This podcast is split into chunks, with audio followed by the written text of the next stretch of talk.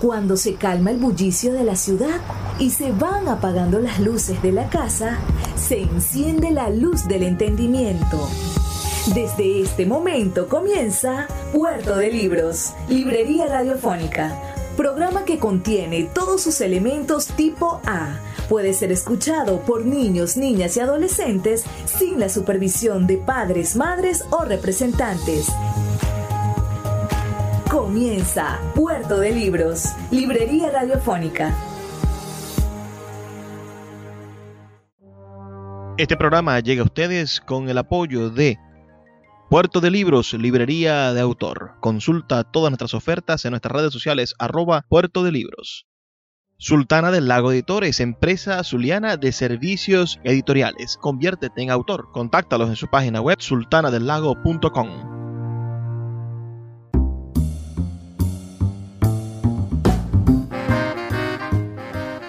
Bienvenidos a Puerto de Libros, Librería Radiofónica, este espacio que hacemos con tantísimo cariño de lunes a viernes de 9 a 10 de la noche por la Red Nacional de Emisoras Radio Fe y Alegría, 23 emisoras conectadas para llegar a sus hogares con buenos libros, buena literatura y excusas para el entendimiento como, como venezolanos. Porque aunque, aunque vivamos un país fraccionado culturalmente, donde pareciese que los habitantes de la Amazonia ah, no tienen mucho que ver con los compañeros de Barquisimeto, por ejemplo, o que nuestros amigos que nos escuchan desde Apure, bueno, mm, no tienen una relación cultural directa con los amigos de Perija, ah, pareciese que, que a fuerza de voluntad hemos ido construyendo una nación y debemos seguir abonando en excusas y en argumentos para construir nuestra nacionalidad hacia el futuro, porque los países desaparecen. Bueno, desapareció Prusia, que estuvo casi 800 años como imperio, no va a desaparecer Venezuela, que apenas tiene 200 años de haberse fundado. Debemos de poner de nuestra parte para configurar una nueva nacionalidad menos centralizada, y que le dé más y reconozca más los valores de cada una de las partes del país como iguales que somos. Y hablando de todo esto, bueno, hoy tenemos a otro ilustre machiquense en este, en este programa. Hace, ya, ya, ya con este es el tercero, a la tercera hora vencida, podría ser. El primero que tuvimos en nuestro programa fue el maestro Víctor Hugo Márquez, que nos dio una, entrevista que nos agradó muchísimo. Y luego tuvimos a Milagro Socorro, otra orgullosa machiquense. Y hoy tenemos a un escritor, a un poeta, a un, a un hombre que ha dedicado su vida tanto al verso rimado y métrico en, el, en el fuego del soneto, pero también al verso libre y a la experimentación de, la libertad poética, creadora, en la, cacería de las musas.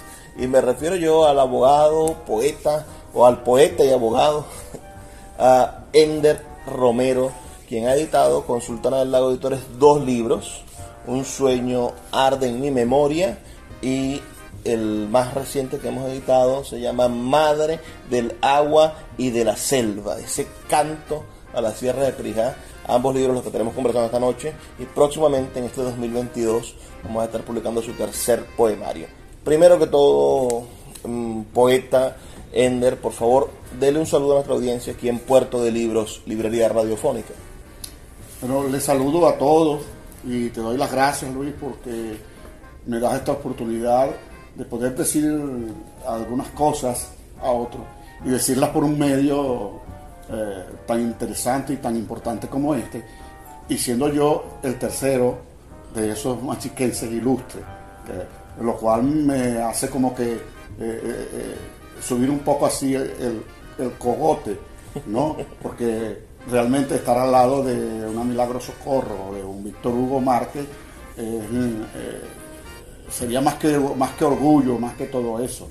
Más que, bueno, casi que, casi que tocar el cielo de lo, un cielo del, quehacer intelectual.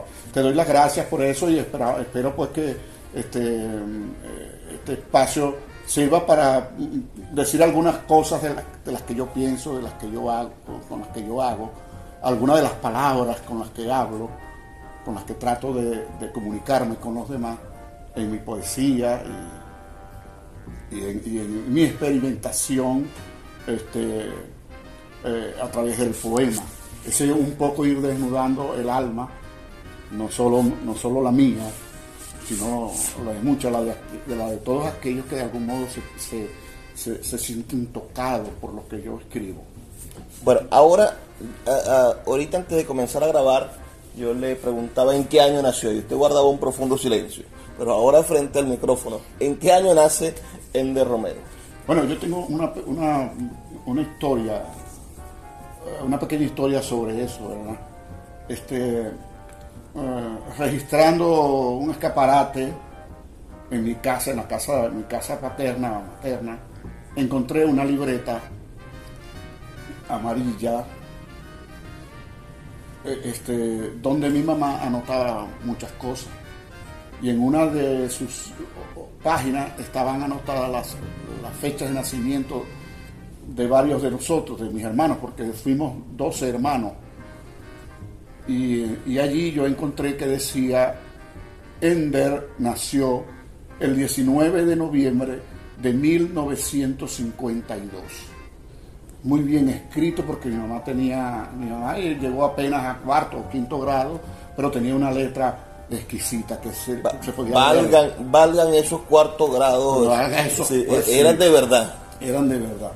Eh, este, una letra con, muy redonda, muy, muy, muy bonita y muy clara. Entonces yo leí ahí, Ender nació un 19 de noviembre de 1952, pero al escribiente de la prefectura le pareció mejor decir que yo nací el 19 de enero de 1953 y como tal aparece en mi cédula. Pero yo, y para que todos lo sepan, celebro mi cumpleaños el 19 de noviembre de 1952. Bueno, los 19 de noviembre, no los 19 de, enero. Ese, e, e, ese machiques de los años 50, ¿cómo, cómo era esa, e, esa, esa memoria de esa... Porque no temo que se ha convertido estúpidamente en un estigma la idea de ser eh, perteneciente al mundo rural. ¿no? La ciudad parece que tiene un prestigio, la parte urbana parece que, es lo civilizado y lo decente, en cambio lo rural es la barbarie tipo, tipo Doña Bárbara, ¿no? Pero es en, es en, nuestro, en nuestro campo venezolano, es en nuestra en nuestros pueblos, donde está la verdadera riqueza y donde nosotros deberíamos distribuir al país para evitar el hambre, el hacinamiento, la, desnutrición y, todos los problemas que tenemos que, eh, que, la pandemia bueno, ha exacerbado, ¿no? es decir, la cantidad de gente que, por estar viviendo muy pegadas también se, ha contagiado. Pensemos entonces en, en, esa en esa machica de hace 50 años, hace 60 años en que usted nace. Ah, ¿Cómo era? ¿Cómo es la que usted recuerda? Sí. Eh, Machiques era una pequeña ciudad. no, es por, nada, pero la gente dice el pueblo. Yo a veces digo también la palabra pueblo. Bueno, es mi pueblo. Pero Machique era una, pequeña ciudad con mucha pujanza. La Machique de los años 60, este, sumamente trabajador yo lo, sentía así.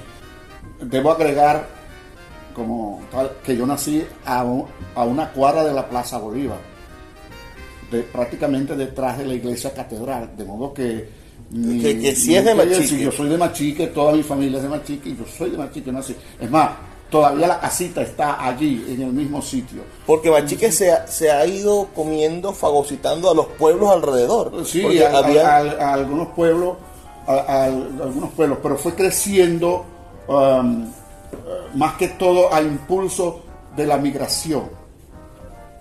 Eh, comenzaron a, migrar primero eh, guajiros y coreanos buscando trabajo porque esa pujanza de Machique, ese hacer eh, las, las fincas, las haciendas que en aquella época se hacían, como dice el libro Mantilla, para usar un, lugar común o una expresión muy popular, este, se hacían a, hacha, machete, pala y cuchillo. Se hacían las fincas, se construían eh, los potreros y se hacían las rosas para sembrar el pasto y para sembrarlo, hacer los conucos y todo eso. Y, bueno, ese era un machique con, con pocos carros, en su mayoría eh, camiones, camionetas, muchos, muchos jeeps, porque los caminos eran hacia la finca eran bastante.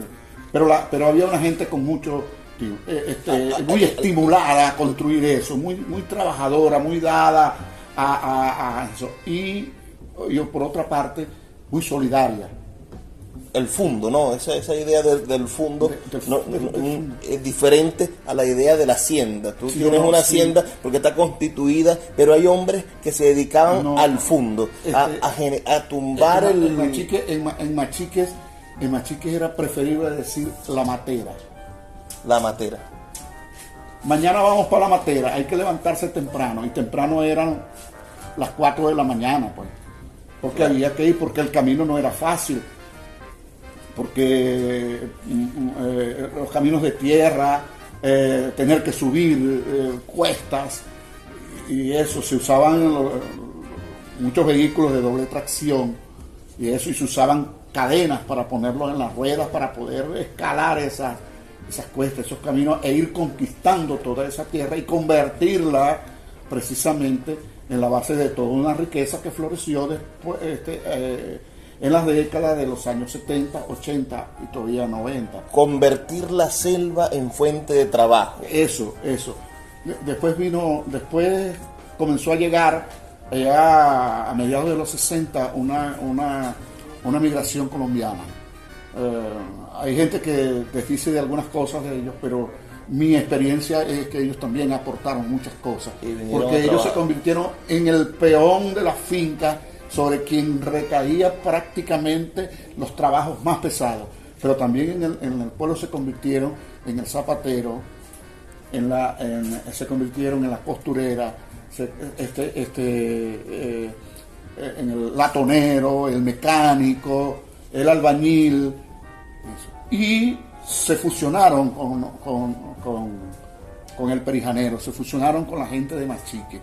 Yo sin, querer, sin, temor a equivocarme, yo diría que más del 50% de la la población de Machique este, tiene algún vínculo de alguna manera con, Colombia. Vamos a hacer una pausa, una pausa de dos minutos para escuchar los mensajes de Radio Fe y Alegría y ya continuamos con más de este programa con el poeta machiquense Ender Romero aquí en Puerto de Libros, Librería Radiofónica. Escuchas Puerto de Libros con el poeta Luis Peroso Cervantes. Síguenos en Twitter e Instagram como arroba Librería Radio.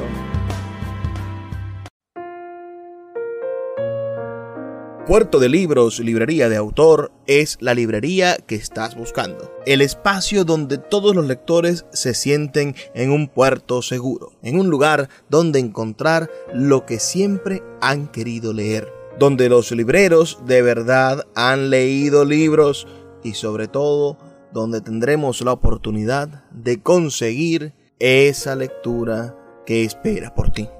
Estamos en el Teatro Varal de Maracaibo y próximamente abriremos de nuevo nuestra sede en la vereda del lago. Pero puedes adquirir libros en todo el país a través de nuestra página web www.puertodelibros.com.be o nuestra cuenta de Instagram arroba puerto de libros. Puerto de Libros, librería de autor, la librería que estás buscando. El poeta Luis Peroso Cervantes le acompaña en Puerto de Libros, Librería Radiofónica, por Radio Fe y Alegría, con todas las voces.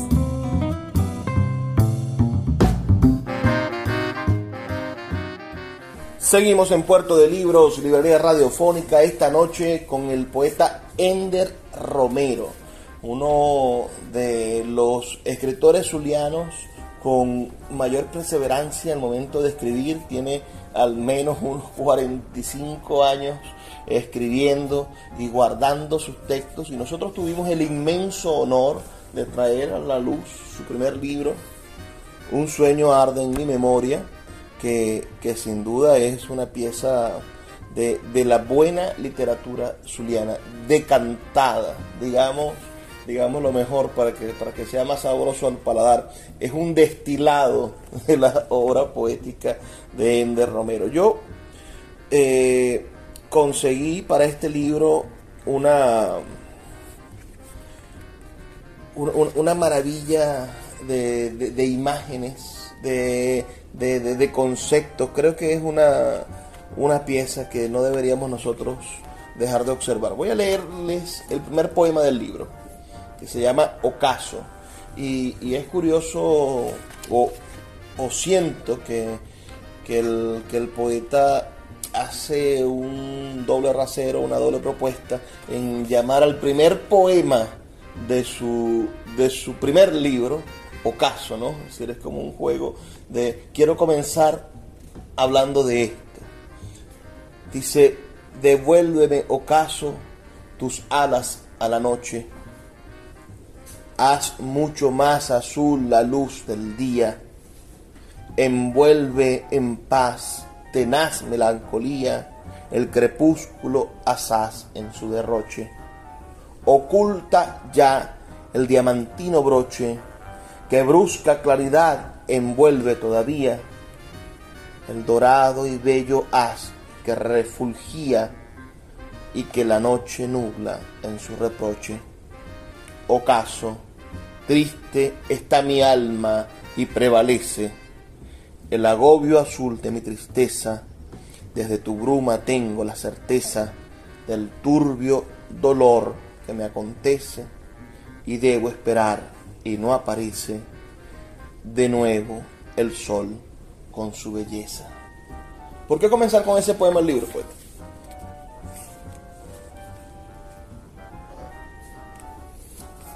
Es... Eh, sí, ¿por qué comenzar un, libro con un cierre? La verdad es que al principio yo no noté eh, eso, ¿verdad? Pero después dije, las cosas se dan como tienen que darse. ¿Verdad? y tengo una frase que dice, hago todo lo que puedo, lo demás se lo dejo al tiempo y a las circunstancias. Y las circunstancias en la transcripción de los poemas, en la escogencia y tal, surgió este, esto. Si tú lees un poco eh, algo en, el libro de Madre del Agua y de la Selva, vas a encontrar algo de eso, porque eso es un ocaso de la sierra. El que inspiró eso y el que me permitió decir cómo se sentía mi alma ante eso. ¿Cómo, cómo, cómo, cómo yo puedo, cómo yo, cómo yo podía congeniar esa melancolía que tenía con algo tan brillante? Y todos los que han contemplado un ocaso de la sierra de Perijá, en la sierra de Perijá, en estos veranos, en, esta época, eh, se, se contempla el ocaso desde Machique, es decir, desde el altiplano, desde, el altiplano. O, montado en la sierra. También, pero, pero preferiblemente eh, eh, desde, desde Machique, incluso desde algunas calles de Machique uno puede percibir esos arreboles, esas cosas, cuando ya el sol se está ocultando y ilumina entonces las nubes que están un poco bajas y tal, y eso es esplendoroso. Dicen, eh, este, ahí, hay, hay realmente unos ocasos este, maravillosos. Entonces, eso decía, si esta, ¿cómo congeniar mi propia tristeza, mi propia melancolía contemplando esta maravilla? Claro, y, además pedirle al ocaso que te dé esa luz, ¿no? Todo, pedirle también a la vejez, porque bueno, es algo de la cual no podemos escondernos, ¿no? Sí, claro. y pedirle a ella que nos dé la fuerza para recuperar la luz del día. Y, en el último verso del poema digo, vamos a decir, el logro, el logro, abro a la esperanza, abro a, a, lo que va a venir, a un porvenir, a un porvenir que a lo mejor no, no hay la plena certeza, pero que está por llegar, que es la luz del sol, el sol, la nueva alba, que va a llegar con toda su belleza a alumbrar el, alma triste del poeta. ¿Dónde comienza el camino creador de Ender, de Ender Romero? ¿Cuándo comienza a escribir sus versos? ¿En qué momento dice yo tengo que desahogarme de este sentimiento y plasmarlo? Eh, eh, cuando comencé a estudiar bachillerato, eh, comencé a escribir algunas cosas así, con un poco, vamos a decir a lo loco, lo que de pronto, pero yo tuve a un mentor, puedo, decirlo así, este, que me dio un camino, que me puso unas, una, unas trillas para que yo las siguiera. ¿Sabes lo que es una trilla? ¿Qué le decimos nosotros a, lo, a la a, a las trillas? Las trillas es el inicio de los caminos.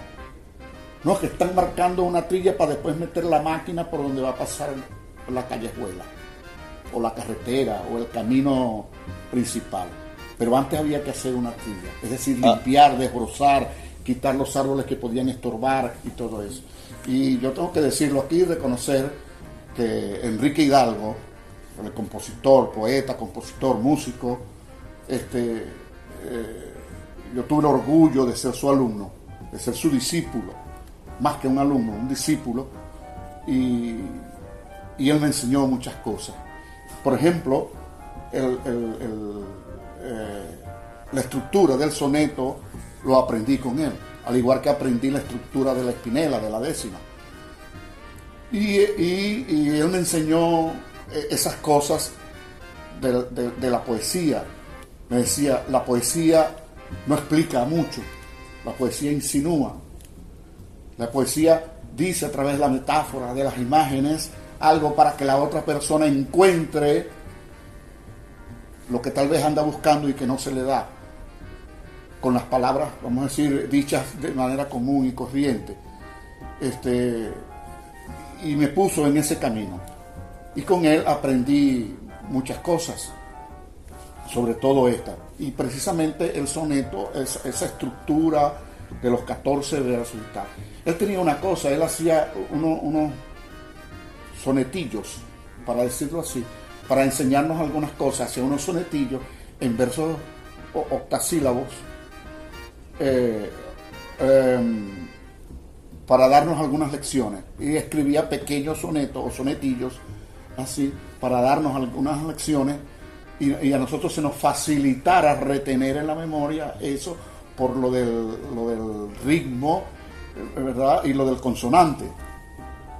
Es como, es como, era un poco como aquello de enseñar al niño cuando nos enseñaban en el tercero o en el segundo o tercer grado aquella, aquello de vamos a aprender la tabla de multiplicar. 2 por 2, 4, 2 por 3, 6, 2 por 4, 8. Bueno, esos sonetillos tenían más o menos esa intención de, que grabáramos en la memoria este, algunos conceptos de, literatura. Entonces, yo, yo por eso no, no tengo esa deuda. Bueno, pienso que estos poemas, si él los llegara a leer, espero que sí algún día, este, sepa que son parte de pagar esa deuda con él.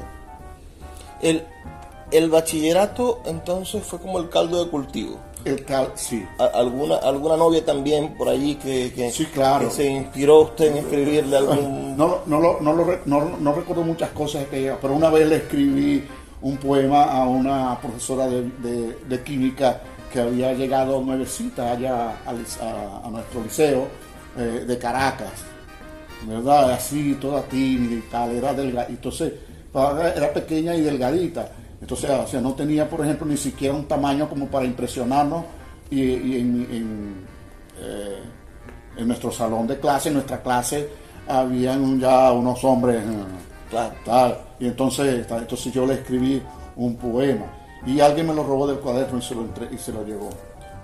Y ella después me dijo, estamos solos, muchas gracias. Como que dice, me siento aliviada de que por lo menos tal, algo decía algo así, que de entre los matraces y tal, surgió el amor y cosas así, pues. Y que como que el alumno está, o el discípulo está enamorado de su profesora, de su maestra, pero, pero no, no se lo puede decir porque hay una distancia entre ellos, que tal. Pero bueno, la poesía es capaz de acortar esas distancias. Maravillosa anécdota. Tenemos que hacer otra pausa, maestro. Pero sí me gustaría que, fuésemos ahondando en la reflexión de, del escribir y el por qué escribir. Porque muchas veces en la contemporaneidad nuestros, nuestros jóvenes piensan que se hace arte solamente para lucir, para tomarse una fotografía, para hacer un, una exposición pública de, que yo soy artista o tal, pero usted ha venido laborando casi en secreto, construyendo una obra poética. Y de eso vamos a conversar en el siguiente segmento de Puerto de Libros. Los que quieran dejarnos sus comentarios pueden hacerlo al 0424 672 3597 0424 672 3597. Ya volvemos. Puerto de Libros, Librería Radiofónica, tu canal diario para encontrar nuevos libros. Con el poeta Luis Peroso Cervantes. Síguenos en arroba Librería Radio.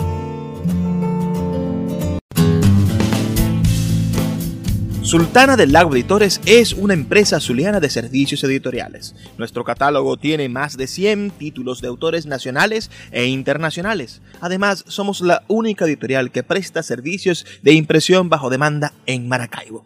No necesitas invertir en grandes tirajes. Tus lectores pedirán tu libro, nosotros lo imprimiremos y tú obtendrás regalías. Por ello, también editamos internacionalmente en Amazon y Google Play Books. Conoce más en nuestra nueva página web www.sultanadelago.com o siguiéndonos en Instagram como arroba sultana del lago.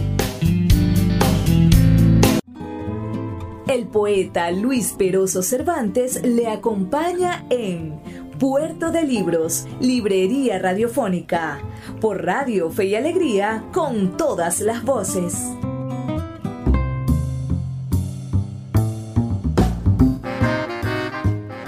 Seguimos en Puerto de Libros, Librería Radiofónica, esta noche con el poeta Ender Romero, poeta de Machiques, nacido según el país impío en 1953, pero según la tierna letra de su madre, un 18 de noviembre de 1900, un 19 de noviembre de, 1952. bueno, hay que creerle siempre a la madre, ¿no? Ahí claro, del amor. Al fin y al cabo, ellas, son las que nos paren, ¿no? Bueno, pero hoy uno abre las redes sociales y ve a muchos jóvenes con poses de artistas. Ah, ve a mucha gente que en vez de dedicarse a construir una obra en profundidad, a formarse, pareciese que estuviesen más interesados en documentar lo que hacen día a día, más que, más que ahondar, ¿no? Estamos como en la superficie. Y, y es algo común quizás de todas las épocas, porque precisamente el tiempo es el que pone las cosas en su sitio. Posiblemente eh, en los años 60, 70, cuando usted era joven, también había un montón de gente que quería hacer muchas cosas y el tiempo fue decantando quiénes eran los que iban a escribir poesía, quiénes eran los músicos, quiénes eran los que iban a hacer otras cosas. Sucede lo mismo en la contemporaneidad, solo que ahora estamos como sobreexpuestos. Da la posibilidad de que todo lo que haga, bueno, eh, es, eh, puede ser manifestado o puede ser comunicado a cientos, a miles de personas. Me, decía mi amigo Juan Carlos Fernández que, en la tortilla con jamón hay, hay dos tipos de, de, personas, ¿no? Es decir, está la gallina y está el, el cochinito. Y, y la gallina pone un huevo y lo cacarea, pero el cochino pone el cuerpo pone la vida para poder hacer la tortilla. Entonces, evidentemente en el mundo del arte, quienes trascienden son los que ponen el cuerpo, los que ponen la vida en, transformar, en, crear, en apostar en lo que hacen. Ah, y quienes cacarean mucho, bueno, evidentemente a veces consiguen buenos resultados, pero, pero posiblemente no pasen a la posteridad, esa que, tanto deseamos.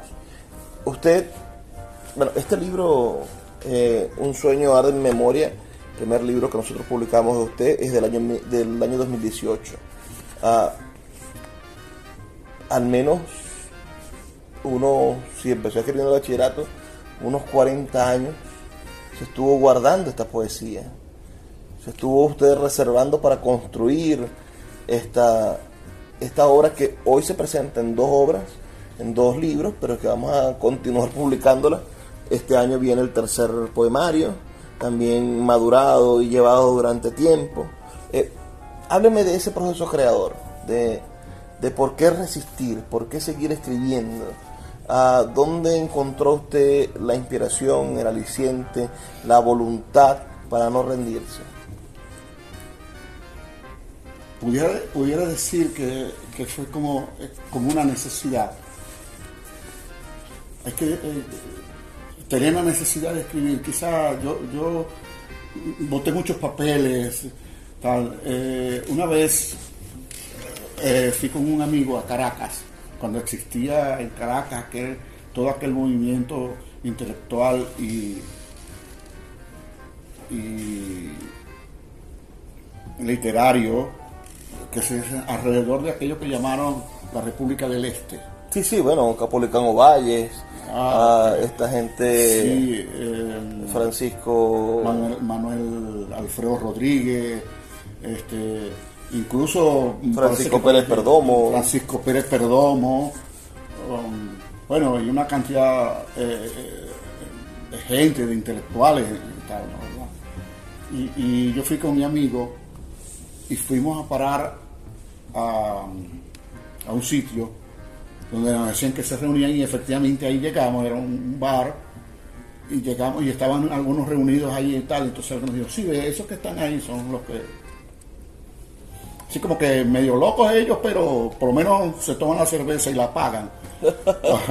Entonces yo llegué allí y, pero, y yo iba con una carpeta, con poemas, con poemas de eso, de la juventud. Una carpeta que lamento en este momento no tenerla a mano, pero que eh, la mayor parte de esos papeles desaparecieron y tal. Pero recuerdo, recuerdo que este, a Manuel Alfredo Rodríguez me preguntó, ¿pero qué es lo que anda haciendo usted por aquí? Y yo le dije, yo vengo a pedir asilo poético. ¿Pero por qué? Es que allá en el sur, sí, pero allá del pueblo de donde yo soy, la gente está más dedicada a las materas que a la poesía y yo siento que necesito darle espacio a esto. Entonces él se puso a leer cosas ahí. Y después que leyó una, poco, algo de, todos los papeles que yo ahí llevaba, me dijo, toma tu carpeta, guárdala. Hay cosas muy buenas ahí. Pero no se la entregas a nadie así y tal. Porque cualquiera puede tomar esa carpeta. Y como tú a ti no te conoce nadie, ¿verdad? Te publican un poco de esas cosas y dice que son de ellos porque ahí hay cosas, muchas cosas valiosas. Yo realmente no puedo decir si lo dijo por... Si se estaba burlando. Por, tal, pero el hombre estaba serio y yo siempre, siempre tuve la, la, idea de que era un hombre serio, ¿no? A pesar de que nos estábamos tomando, ellos nos brindaron esa noche. Aparte de eso, nos brindaron unas cuantas cervezas y tal. y eso, bueno, yo me vine de allá yo regresé a Machique y regresé como con ánimo, yo tengo que seguir escribiendo. Y de paso, leer, leer mucho. Yo me convencí, que fue una de las cosas que aprendí con Enrique Hidalgo, que escribir se aprende leyendo. Y leí, leí, y leí, leí mucho, ¿no? Leí, y él me enseñó, Enrique me, me puso en camino de, dos poetas porque al principio yo me concentré mucho como que en Neruda. A mí no me faltaba en las manos un, poemario de esos, de 20 poemas de amor y una canción desesperada. Pero él me enseñó, por ejemplo, me mostró a, a César Vallejo y a Fernando Pessoa. Dos, poetas. Dos imperios de la poesía. Sí, y divididos, vamos a decir, por el, por el Atlántico, pero a veces están unidos en, en las formas y, de, encontrar esa angustia existencial, de expresarla con, esa, con esas cosas. Dos poetas que cantan al dolor, que cantan al. que subliman el sentimiento de dolor del hombre. Del hombre, de la angustia del hombre. Y me dio por leer algunas cosas también de filosofía y tal. Y se me ocurrió comenzar nada más y nada menos, voy a decir el nombre, pero no sé cómo se pronuncia realmente, ¿no? Me conseguí con un libro de, un, filósofo danés, de, creo que es existencialista o comenzó con el existencialismo, Soren Kierkegaard, sí. sí, que se llama El concepto de la angustia. Y en el fondo, eh, el hombre quiere desprenderse de esa angustia y hasta cierto punto solo la consiguen dos tipos de personas. El que es capaz de hacer una obra de arte, de hacerlo arte realmente, porque descarga en su obra, sea cual sea el resultado, lo que quiera decir esa angustia, ¿verdad? O la persona que se entrega a la religión, que se entrega de verdad a la religión, el santo, un santo, eh, un San Francisco de Asís, por ejemplo, ¿verdad? Que entregó tanto tanto así que quiso desprenderse incluso de sí mismo, porque que, y entonces es la angustia del hombre. Y eso me llevaba a reflexionar muchas cosas, como que dice, bueno, es que esto es el resultado de haber comido la famosa fruta esa, porque a veces hablamos de cosas y no, comprendemos bien, ¿verdad? De la, la, mitología esa que nos habla ahí, el Génesis. Podéis comer de cualquier árbol, de, de los frutos de aquí, del huerto, del, del paraíso y tal, pero no comáis del, del, árbol del conocimiento del mal y del bien. Y ahí fue donde metimos la pata. Cuando empezamos a conocer y a diferenciar y a, entender que había un mal, que había un bien, ¿verdad? Y que fuimos despojados de la inocencia, la inocencia la angustia también es haber perdido esa inocencia. Y tantas otras plantas que habían por allí. tantas cosas con las que alimentarse y resulta que fuimos allá, bueno. Hasta la amapola estaba permitida. Hasta la amapola estaba permitida, sí, sí, señor. De algún modo, eh, sí, aunque, aunque nos parezca un poco así, de, pero eh, eh, es esa, esa cosa, esas ganas de decir, porque yo digo, creo que, que en, aquí mismo, eh, no sé si en, en, los que yo escribí como prólogo, como dice algo, algo dice ahí, que cuando el poeta escribe desnuda el alma, muestra lo que realmente en su alma hay. Así, así, y el lector que se siente cautivado, que se siente conectado a, las palabras que dice el poeta, de alguna manera también se siente, que dice, caramba, con esto me puedo quitar este traje y vivir lo que realmente soy. Entonces eso hace el poema. En estos días le decía a alguien, el santo usa la oración para comunicarse, ese, para desprenderse de su angustia. El artista usa su arte y en este caso el poeta usa la poesía, usa el poema para, para, para quitarse el traje de, la angustia, que a veces lo, lo lo asfixia. Lo asfixia, sí señor, lo asfixia. vamos a hacer otra pausa, maestro. Me ha parecido maravilloso este, este segmento. Si a ustedes también les gusta, bueno, escríbanos al 0424 672 3597. Esta noche conversando con el poeta machiquense, orgulloso además de ser machiquense, Ender Romero. Ya volvemos. Escuchas Puerto de Libros con el poeta Luis Peroso Cervantes. Síguenos en Twitter e Instagram como arroba Librería Radio. El poeta Luis Peroso Cervantes le acompaña en Puerto de Libros, Librería Radiofónica, por Radio Fe y Alegría, con todas las voces.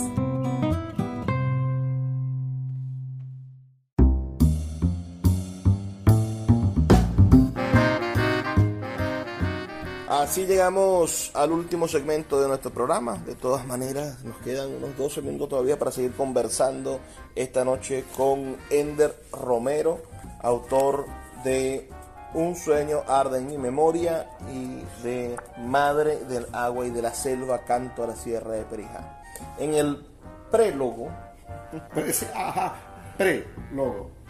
que en vez de prólogo es un pre-logo del, del libro Sí. Un sueño arde en memoria, que les repito, es el primer libro que publicamos del poeta en el 2018 ah, y que viene a destapar esa botella de champán que ha sido su obra, Gracias. ah, en la cual, bueno, todos podemos libar un poco.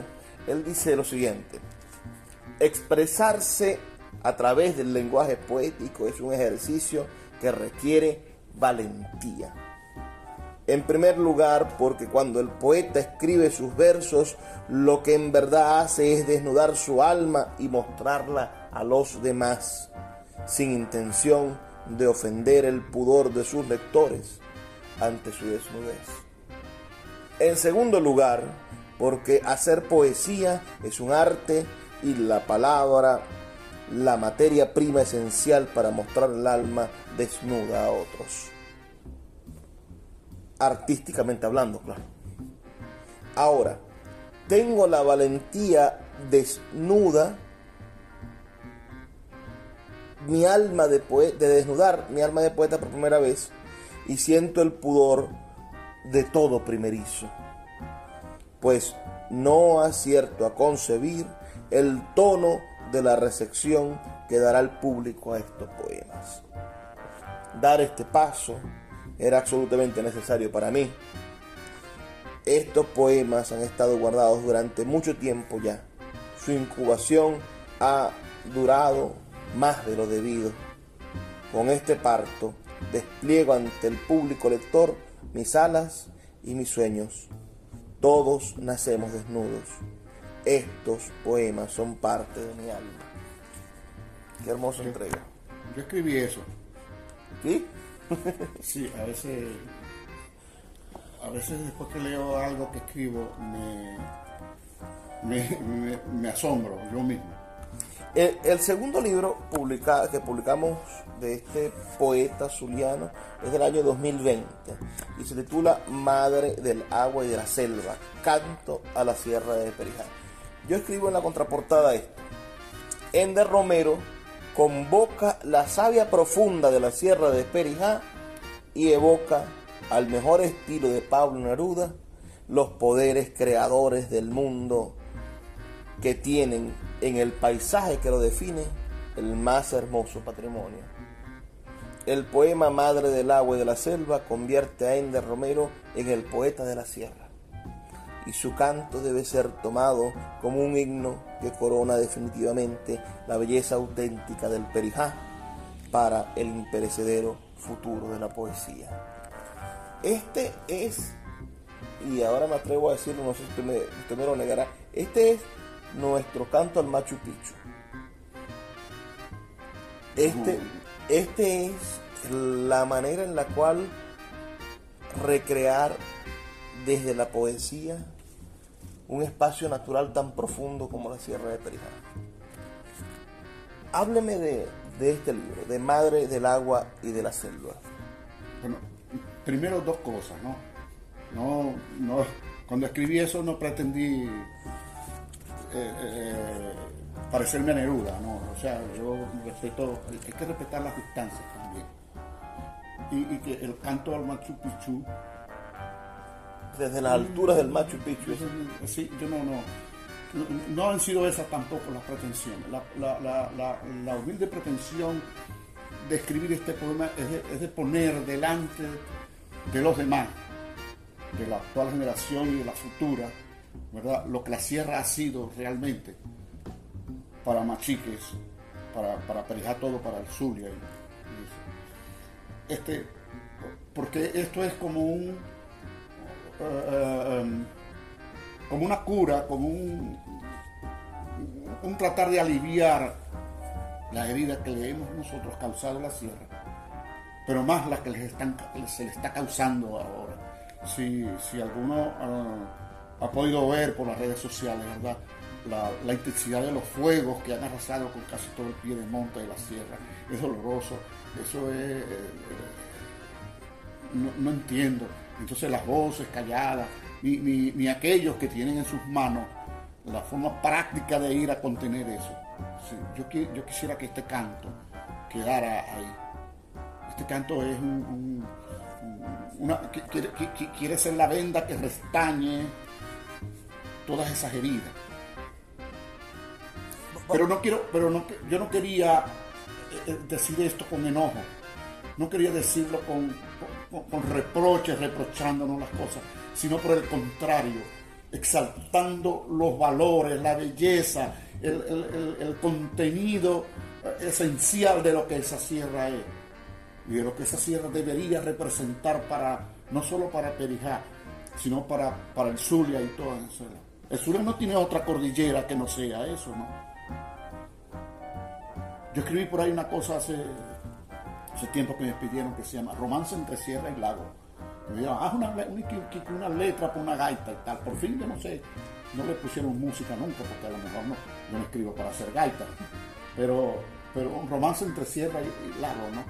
Pero es que el Zulia, sin la Sierra de Perijá, no, sin esa parte que le toca de la Sierra de, la sierra de Perijá, no es el Zulia completo si, si aisláramos el Zulia, si el Zulia llegara a ser otra nación, otra república, ¿verdad? En los libros de geografía, ¿cuál es el pico más alto de la República del Sur, el territorio de la República del Zulia? Pues el Manatará, con 4.730 metros de altura, era la, o el Tetari, ¿verdad? Tan importante es eso como el rayo del Catatumbo, como, como el lago, como, como las islas de, nuestro lago. Tan importante es eso que e, esa sierra ha regado con sus aguas y por eso es madre del agua, con sus aguas, ¿verdad? alimenta el lago y ha regado, ha, regado todas las planicies de, de esa fera este, provincia que es Perijá, Colón y todo eso. De donde, de donde han salido toneladas y toneladas y toneladas de alimentos para, para, los zulianos, para Venezuela, para el mundo. Entonces no podemos darle la espalda. Yo he querido con este poema este, este, rendirle un homenaje pero rendirle un homenaje a su belleza, a sus crepúsculos, a sus amaneceres, a ese frío intenso de la noche, eh, eh, y eso porque yo lo viví.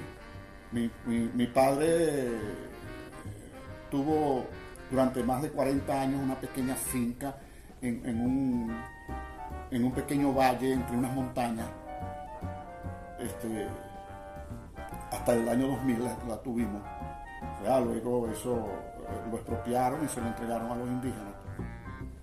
Este, gracias a Dios, a mi papá le pagaron las bienechurías. Gracias a Dios, porque a otros los han desalojado y no les han pagado nada. Este, y yo allí aprendía, aprendí a querer eso, aprendí a ver los, las millones de luciérnagas en las noches oscuras cuando no había luna aprendí a ver lo, terrible de los relámpagos y de los truenos que rebotaban de cerro en cerro, de montaña en montaña durante una tormenta de esas que se dan ahí en esa sierra. yo percibí eso en mi interior y no podía dejarlo allí. Yo tenía que volverme a quitar la ropa y desnudar el alma con esos sentimientos hacia la sierra. Y yo ah, desde aquí, si, si es posible que alguien escuche, por favor, vuelvan la vista a la sierra. Vamos a salvarla. si la sierra muere, muere el lago de Maracaibo también. O por, lo menos mucho de él va a morir. Y, y, mucho de lo que somos en el Zulia también va a morir. Y por eso esa sierra tiene que vivir. Vamos a reforestarla. Vamos a impedir. Y voy a decir esto y ojalá no me traiga no nos eh, traiga. o no nos traiga enemigos gratuitos y tal, ¿verdad? Pero tenemos que sacar de ahí ciertas entidades funestas que están haciendo cosas ahí, ¿verdad? Que están manipulando indígenas. Manos ambiciosas, y lo voy a decir con una palabra muy maracucha, ¿verdad? Manos peludas. No quiero decir peludas porque eso va a sonar como muy blando, ¿no? No, no, son manos peludas que hay ahí manipulando a los indígenas para, y obligando a que, a que el, ganadero abandone todos, todos sus predios. Y que haya una confrontación, porque es que hemos vivido una especie de guerra fría entre los indígenas y los ganaderos, que a veces no están frías y se, y se lleva a, matanzas, ¿no? Han pasado cosas, terribles. debemos intentar conseguir el equilibrio entre la necesidad que tiene el pueblo zuliano de poner a producir el agro, de tener ganadería, de tener prosperidad económica y la que también necesitan nuestros indígenas. Claro Porque es que nuestros hermanos indígenas bajan de esa sierra desesperados, buscando qué comer, buscando progreso también para sus hijos, buscando salud, y, si nos vemos como enemigos, es decir, el ganadero no puede ser el enemigo del indígena y el indígena no puede ser el enemigo del ganadero. Tenemos que hermanarnos porque tanto ganadero como indígena aman esa sierra. Sí, eso, de eso, precisamente de eso se trata. Y, trato de llamar la atención precisamente a través de lo, más, de lo maravilloso que la sierra tiene. No, no quiero, no haciéndole tiro a la gente que, que pudiera o a la gente que le ha hecho daño, no. Llamo la atención, soy, miren la maravilla. Miren la maravilla en la cual vivimos y conservémosla. Vamos a amarla, vamos a engrandecerla. Vamos a hacer que esto eh, sea, sea realmente el punto de encuentro. Eso, eso, de eso se trata este libro. Nos toca retirarnos. Ha sido verdaderamente un inmenso placer conversar con usted. Ah, espero volver a tenerlo aquí en el programa cuando presentemos el siguiente libro, que se llama. El siguiente libro es De Vuelta del Sueño. De Vuelta del Sueño. Sí, porque este es un sueño de mi memoria, pero aquí me estoy devolviendo ya del sueño. Bueno, cuando nos toque presentar la nueva obra del maestro Ender Romero, lo tendremos de nuevo aquí. Podremos seguir conversando sobre esta ontología del ser machiquense. Nos toca despedirnos. Muchísimas gracias por estar con nosotros. Y a todos ustedes que nos escuchan, recordarles que estamos aquí de lunes a viernes, de 9 a 10 de la noche, por la Red Nacional de Emisoras Radio Fe y Alegría. Por favor, sean felices, lean poesía.